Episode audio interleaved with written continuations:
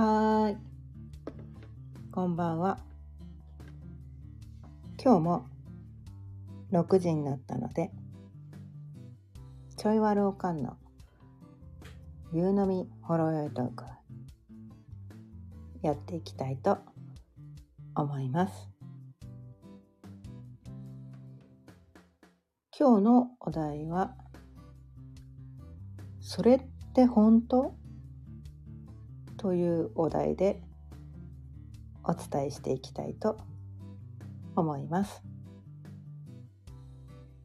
改めまして、こんばんは。かゆねです。毎日夕方6時からだいたい30分ぐらい、その日のテーマを決めて、気づきのヒントをお伝えしています。でね今日のこのお題「それって本当?」っ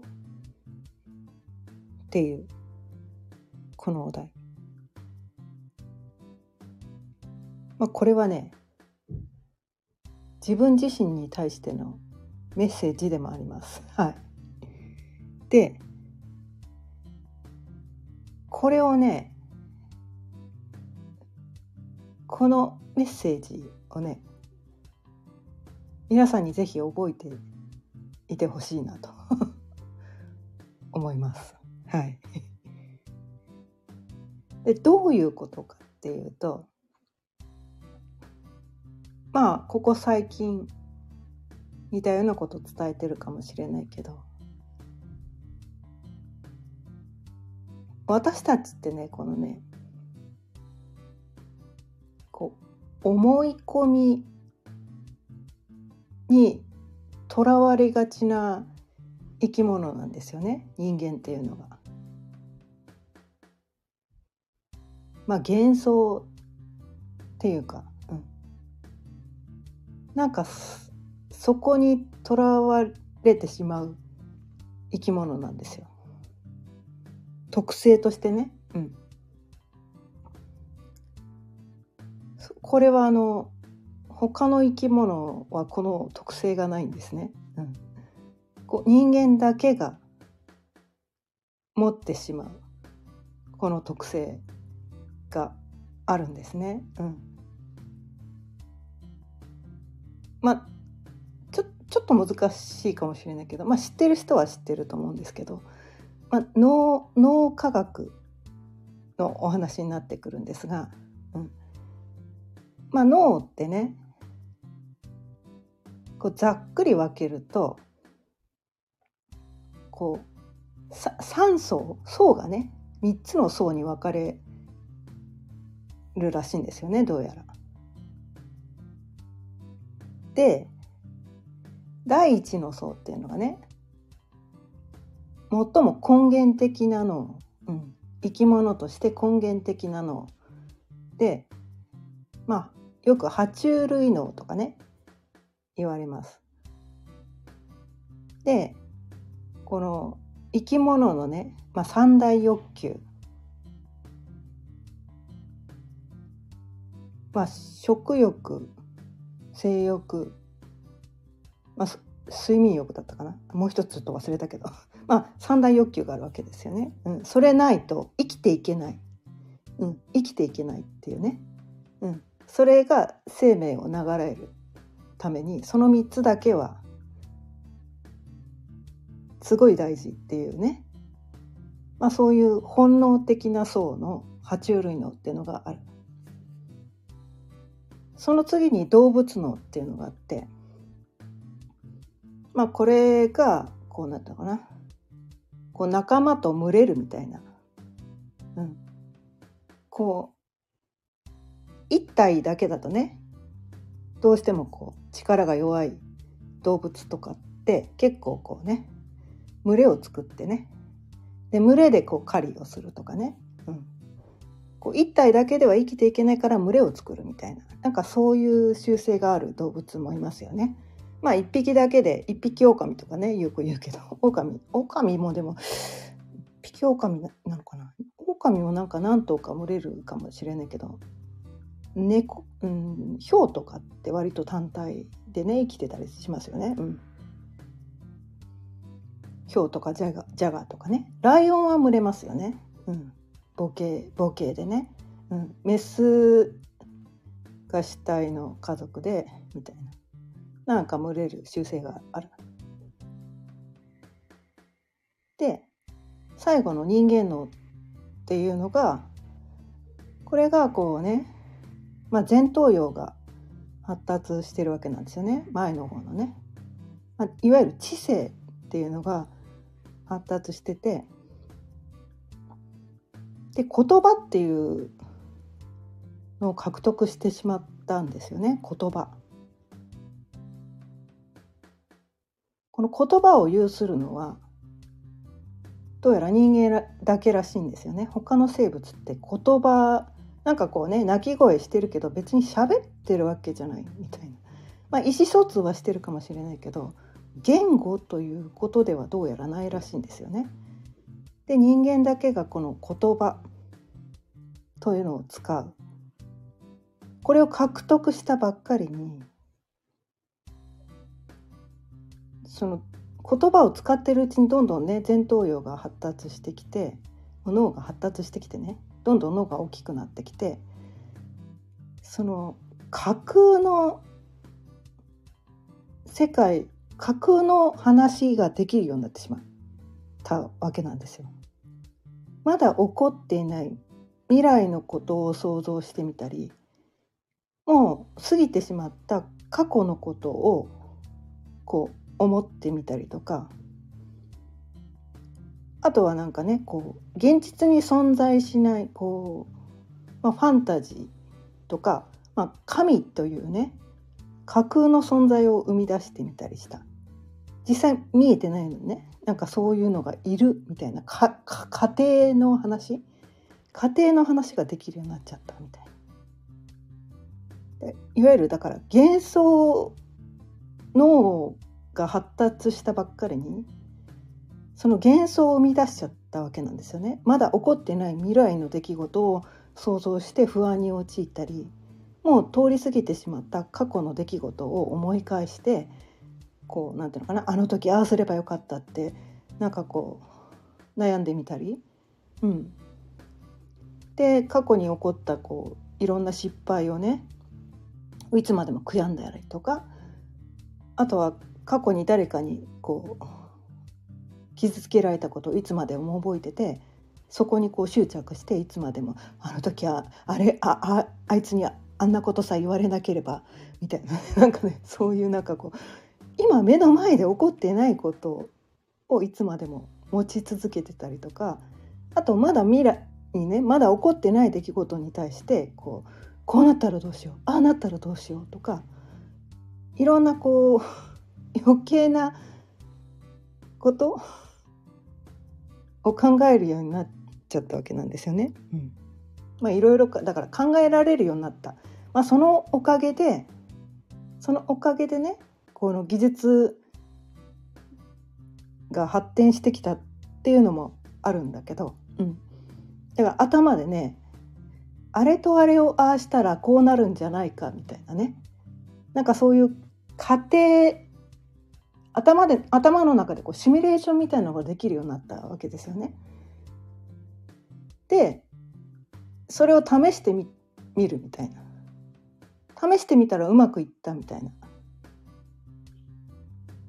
なんかそういうのの積み重ねで技術がどんどん発達してきたからそのおかげでねどんどんこう人間社会っていうのはね、まあ、科学っていうやつですよね。うんこの人間脳ができてそのまだ起こっていない未来の出来事あとは過去に起こったなんかこう失敗の失敗とかなんかうまくいったこともうまくいかなかったことも全部こう経験として自分の中に残っていくわけなんですよね。うん、でそういうのの、まあ、知識のね蓄積によってあの時ああしたらうまくいったけどこうしたらうまくいかなかったっていうなんかその過去の出来事の積み重ねによってじゃあこうしたらもっとうまくいくんじゃないかみたいなね。その過去と未来を結びつけることによってどんどんこういろんなことができるようになってきたわけなんですよね。その経験をもとに。まあ食べ物もね食物もねこれ食べたら死んだ人がいたからもうこれは食べちゃダメとかね、うん、あとはこれ食べたら美味しかったからこれをまた食べようとかね。なんかそういう、まあ、動物に普通の動物にもそういうのはねあるかもしれないんだけど、うん、でそこで人間はただそれをそのまま食べるわけではなくてこう調理調理ね。味付けをしたり調理をしたりとかね。なんかそういうふうにどんどん発達していったわけなんですよね。うん、だからその能力自体はすごく素晴らしいんですよ。人間脳っていうのね。うん前頭葉が発達してまだ起こってない未来のこととか過去の出来事を結びつけていろんなことをこう実験したりとかねいろんな可能性を広げていくってことができたわけなんだけどいいことばかりじゃなかったわけなんですよね。うん、で過去に起こった嫌な出来事っていうのはいつまでもいつまでも覚えていることによってなんか怖くなっちゃうわけですね。新しいチャレンジが怖くなっちゃったりとか。なんかそこに対してこう思い込みが生まれてきちゃうわけなんですよ。あの時あこうしたらうまくいかなかったからまた次もダメなんじゃないかとか。あとはまだ未来に起こっていない出来事。あの時ああしたからこんなことしたらまたこうなるんじゃないかみたいな。そのプラスの側面じゃだけじゃなくてマイナスの側面でもこの人間脳っていうのが働いてしまってるわけなんですよね。うん、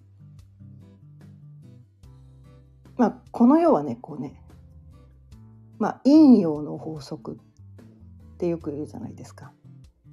いいことだけじゃないんですよ。あるで一つのこう事柄っていうのは100%いいことだけじゃないんですよね。半分半分なんですよ。陰陽ってねこう対極魚図って言ってねこう魚がこう2匹向かい合ってるみたいなねなんかこう白と黒がね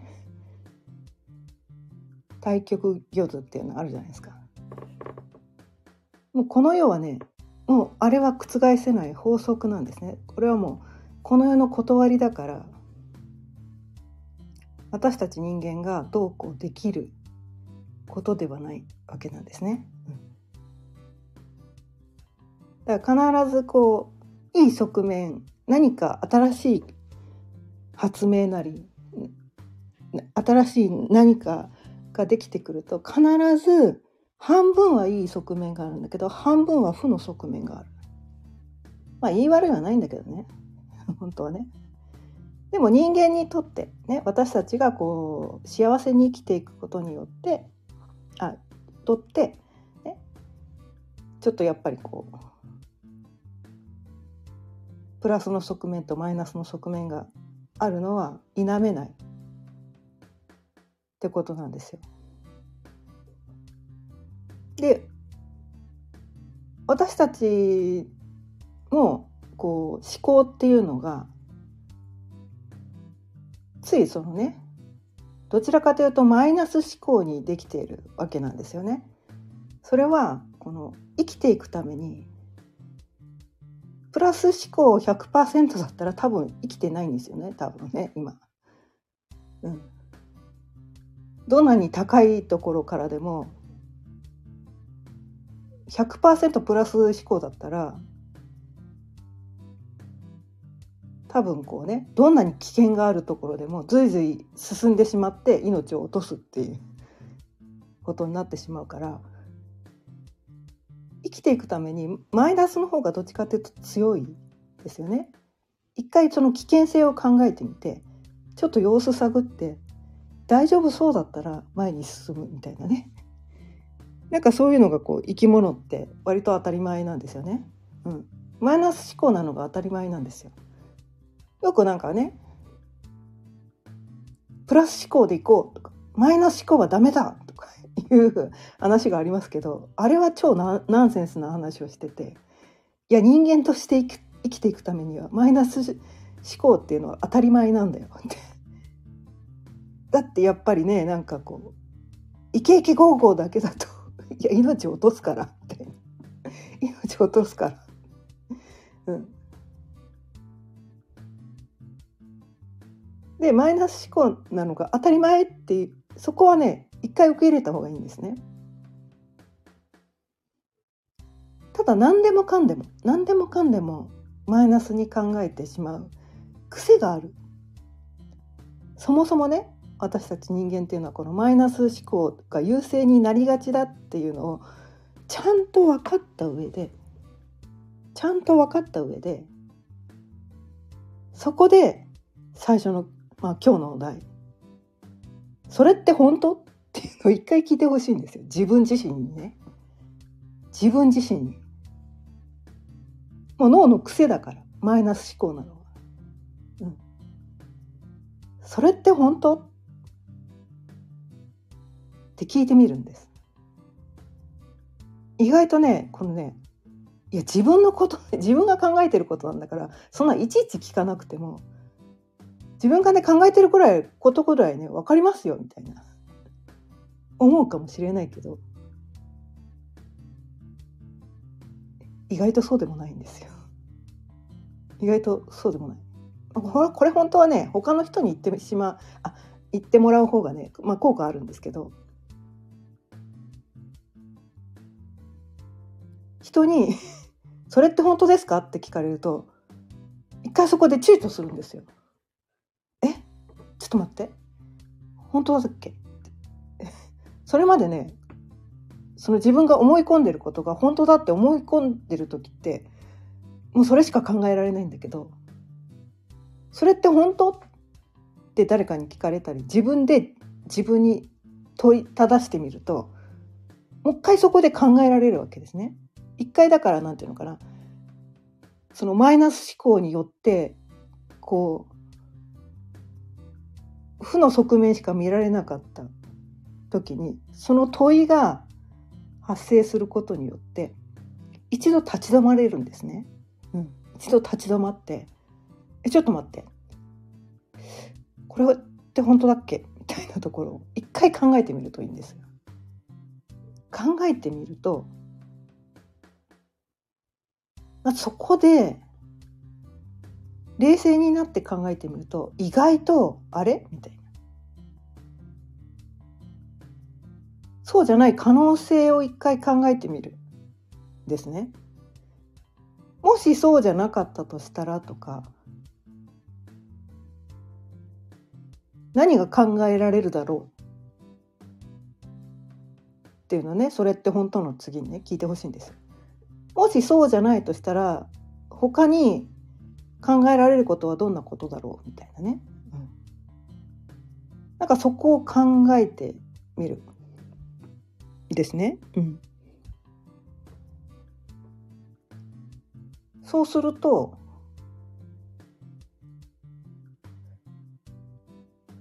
なんかね今今まで自分が何かこうマイナス思考にとらわれていたっていうところに気づけるかもしれないし今まで不幸のどん底だったかもしれないけど新たな活路が見いだせるかもしれないわけなんですよね。うんまあこれは絶対そうとは言えないんだけど、うん、でもねこのねそれって本当っていうのね、うん、本当に自分に聞いてほしいんですよ。私はね過去の自分にこれを伝えたいです。まあ私もこのね思い込みにとらわれてる人だったので、うん、思い込みにとらわれてでその他の可能性っていうのを探ろうともしなかったわけなんですよね。うん、そこでなんていうのかな。そこに気づければもっと違った道もあったかもしらんとかね。今思い返せばね過去のねいろんな出来事で。うん。すごいなんかねこういうね大事なことに気づいたのがねすごく私はね遅かったんです。50歳過ぎてからやっと気づけたみたいなところがいっぱいあって。うん。もっと早くこのねそれって本当って自分に聞くっていうことをねもっと早くに知ってればなんかもっとなんかこうなんていうかな人生にここまで迷わなくてよかったのかなみたいなずっと迷って生きてたからね。そう。うん。で自己否定とかね自分責めとかね。コンプレックスまみれでとかね。なんかそんなのですごいなんかこう自信がない自信がない自信がないって言ってこうなんかそんな感じで生きてきてたわけなんですよ。でもそれがこの星読みっていうのに出会ったことによってそれが思い込みだったっていうのに気づけてでも気づけたけどこの「それって本当?」っていうのをね自分に聞いてあげるっていうここまでまだ気づいてなかったわけなんですねこれに気づいたのは最近なんですけど。だだからそのなんていうかな自己否定とか自分責めをしてしまうのはあと自信のなさとかね自己肯定感の低さとかも全部そうです。全部そうです。それって本当にあなたが悪いのっていうのを自分に聞いてほしいんですよね。あケロリンさん今日も聞いてくださってありがとうございます。こんばんは。いろんな思い込みにとらわれてる私が聞いてます。なるほど。はい。そうそう。それって本当って聞いてほしいんですよ。自分にね。うん。なんかそのね最初から言ってるように私たちってこのマイナス思考なのが大前提で自分責めをどうしてもしてしまう生き物なんだけどでもね最近知ったのはね起こる出来事は私たちがコントロールできるものじゃないらしいんですどうやら。起こる出来事はね。うん、で自分がね自分の行動すらも自分の行動すらもね自分がやったことすらも自分が自分の意思で行動してそれを起こしてしまったって思ってるかもしれないけれどもそこすらどうやら自分でコントロールしてないらしいんですよ。自分の意思で行動を起こしたつもりでいるかもしれないけれどもそこすら人間はどうやらコントロールできてないらしいんです。これはね科学で証明されてるんです。これね大っぴらになってないんですよ。そこ認めちゃうとなんていうかどんなに凶悪な犯罪者でも罰することができなくなっちゃうからだからそこそれをね世の中ではまだ認められてないんだけど、うん、どうやらねこう自分自由意志ってないらしいんですよ。自分でやってるって思うかもしれないけど自分でやってないらしいんですよ。もう全部もうね宇宙に 宇宙宇宙のエネルギーに私たちはコントロールされてるわけなんですね。うん、何も自由なんかないわけなんですよ。でたった一つたった一つコントロールできるとすれば自分がそれをやろうって思った時にそれをやらないでいるその衝動を抑えるそこしかコントロールできないらしいんですね。うん、それだけはどうやらコントロールできるらしいんですよ人間は。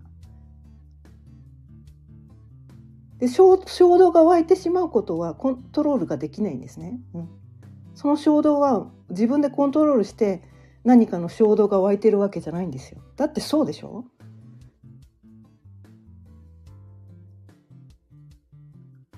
お腹空いたって感じるのによし12時になったから今からお腹空いたって自分が感じるように自分の脳に命令しようとか決めてます？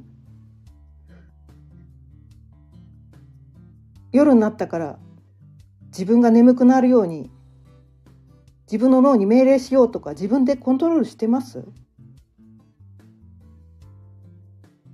たくさん飲んだからそろそろ、ね、トイレに行きたくなるように脳に命令しようとか言って自分でコントロールしてます？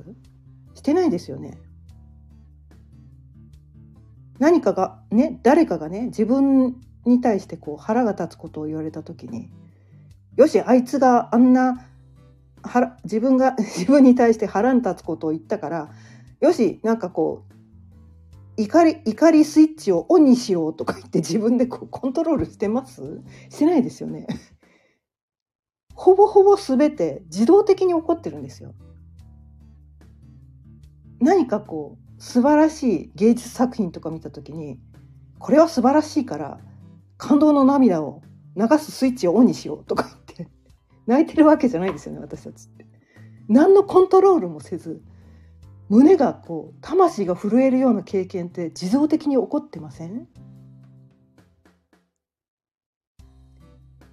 私たちって何にもコントロールできてないんです実は。何にもコントロールできてないんです。できるとすればねその腹立たしい時ね、相手に暴言を吐いてしまう気持ちとか相手を殴りたくなってしまう気持ちそこを抑えることだけはできるんです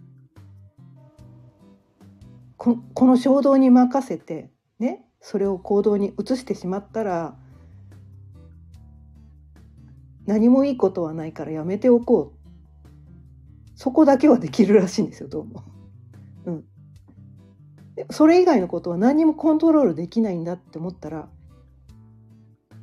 起こった出来事この世で起こる出来事の全ては自分の責任じゃないって思ったら自分責める必要なくなりません？で過去にね失敗してしまったことねで失敗ってしようと思ってしないじゃないですか。よし今回は失敗するようにコントロールしようと思って失敗する人って多分いないと思うんですよ。まあ、コントロールして失敗したんだとしたらいつまでもそれ覚えてないですよね多分ね。後悔しないはずなんですよ。なんであの時失敗しちゃったんだろう。なんであの時うまくできなかったんだろう。なんであの時あんなひどいこと言っちゃったんだろうとかねそういつまでもいつまでもこう囚われているっていうのはコントロールできてないからですよね。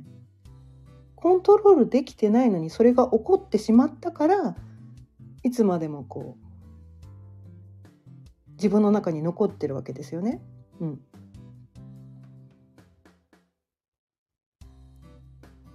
で未来の出来事もそうですよ。自分には何のコントロールもできない未来を何もコントロールできないで何が起こるかなんか絶対にわからないのにのにそこに対して不安に思う必要ありますでしょうか？みたいな。そこに対して不安に思う必要あるのかな？みたいな。思いたかったら思ってもいいんだけど。いや不毛じゃね？えみたいな。うん。まあ、よくね私この音声でもお伝えするんですけど。フォーカスすることを引き寄せる。もうこれ引き寄せの法則ですね、うん、フォーカスすることを引き寄せるんですね、うん、だから未来に対して不安を抱いてると不安な出来事が引き寄せられるんですよ。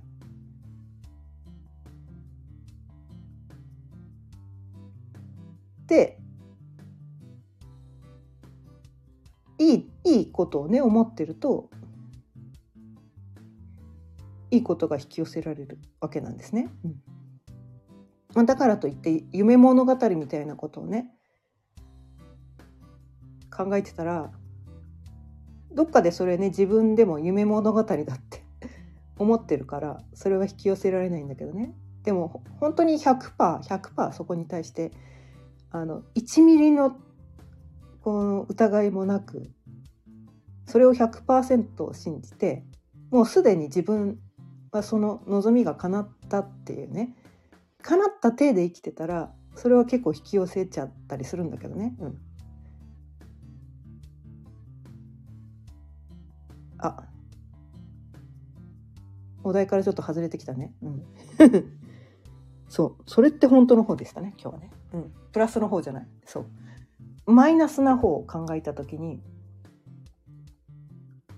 それって本当っていうのねこう過去の出来事はそもそも自分が起こしたことではない。自分のコントロールが、ね、わざとやったわけじゃない。そこに対して自分を責める必要はありませんよって。本当のことじゃないですよって。失敗するのはね苦手だからうまくできなかったことを責めてもしょうがないじゃないですか。こう未熟だったんですよ過去の自分は。うまくできなかった人人間なんだから失敗するのは当たり前なんですよ。当たり前なんです。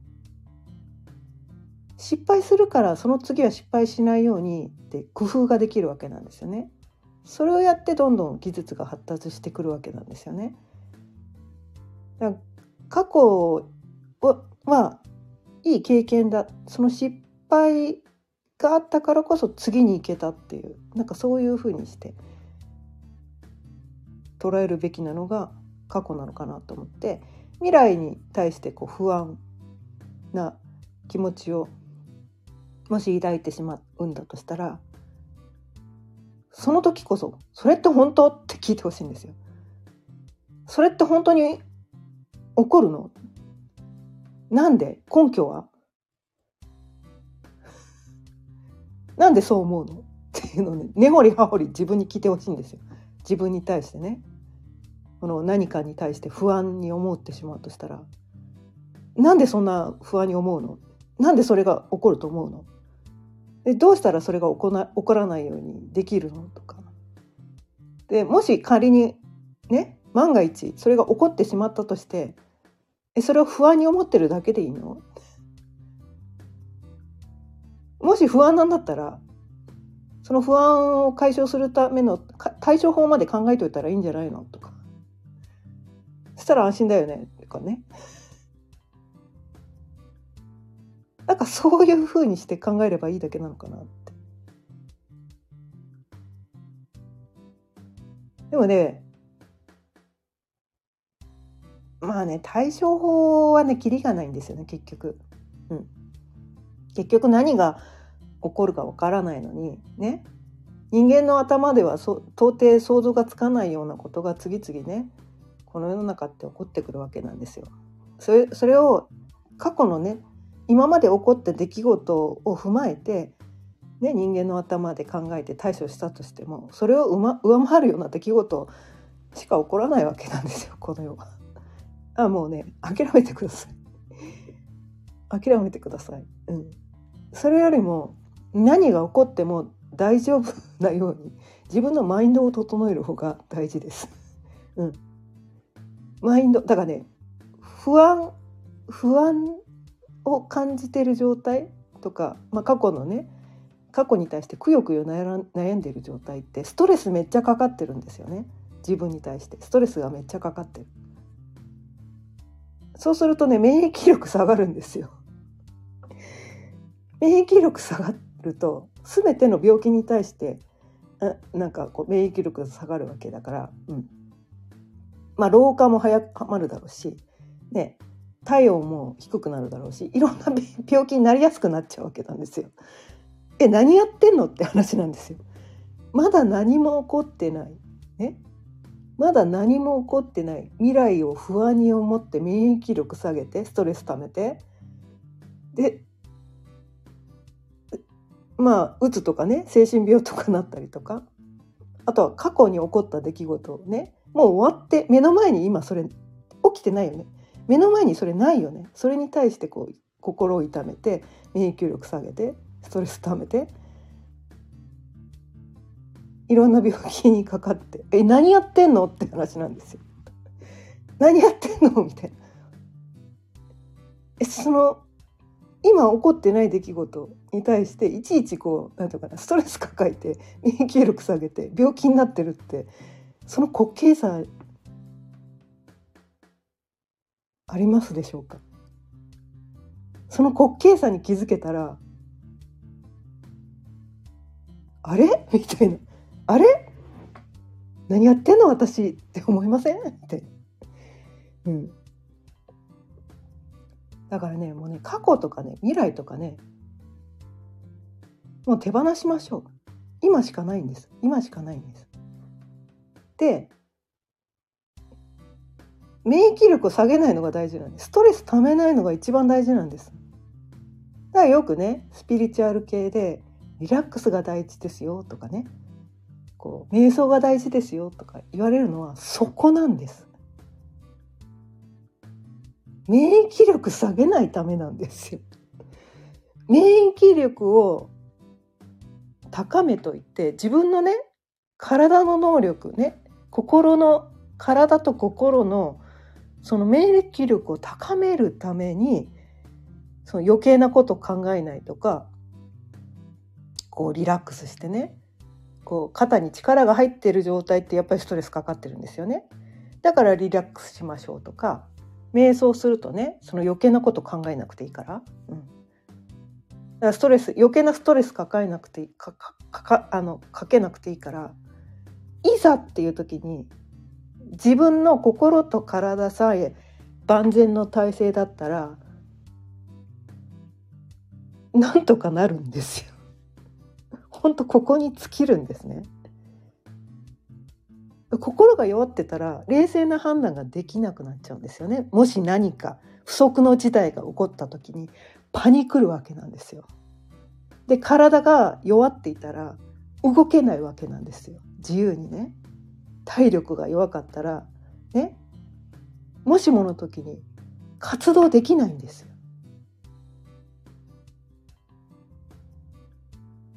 究極の安心は心と体をの免疫力を保って健康でいることしかそこしかできることないんです。心と体の健康これ以外にできる防御策はないんですよ。いくらね食料を溜め込んでもいつかは尽きるんです。でもね、心と体の免疫力と、まあ、体力があって心の体力もあったらどんなことが起きても頑張れるんですよ。でみんながそういう状態でいったらみんなで協力して何でもできるんですよ。だって日本って過去ねこの戦争に負けてね戦争に負けたけどすごい復興を遂げたわけじゃないですか。何も焼け野原になってたのにね東京とかね焼け野原になってたのにめっちゃ東京今復興してるじゃないですか。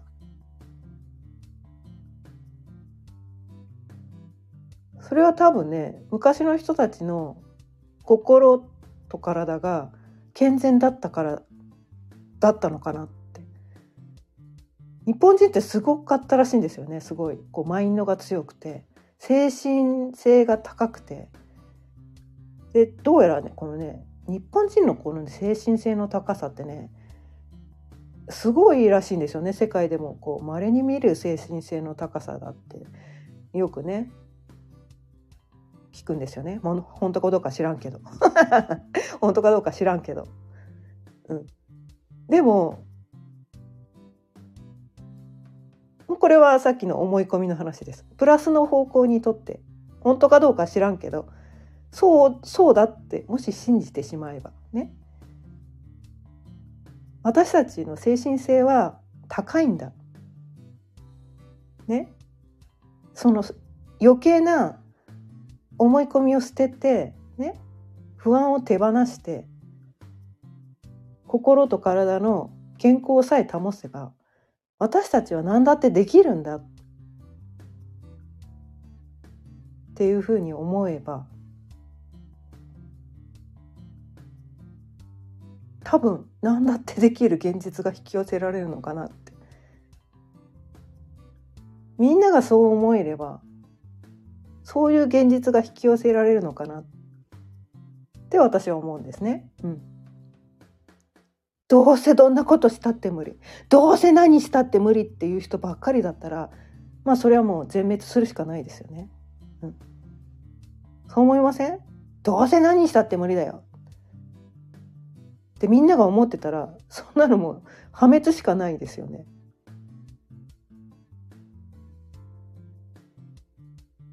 だからどうせ私なんかとか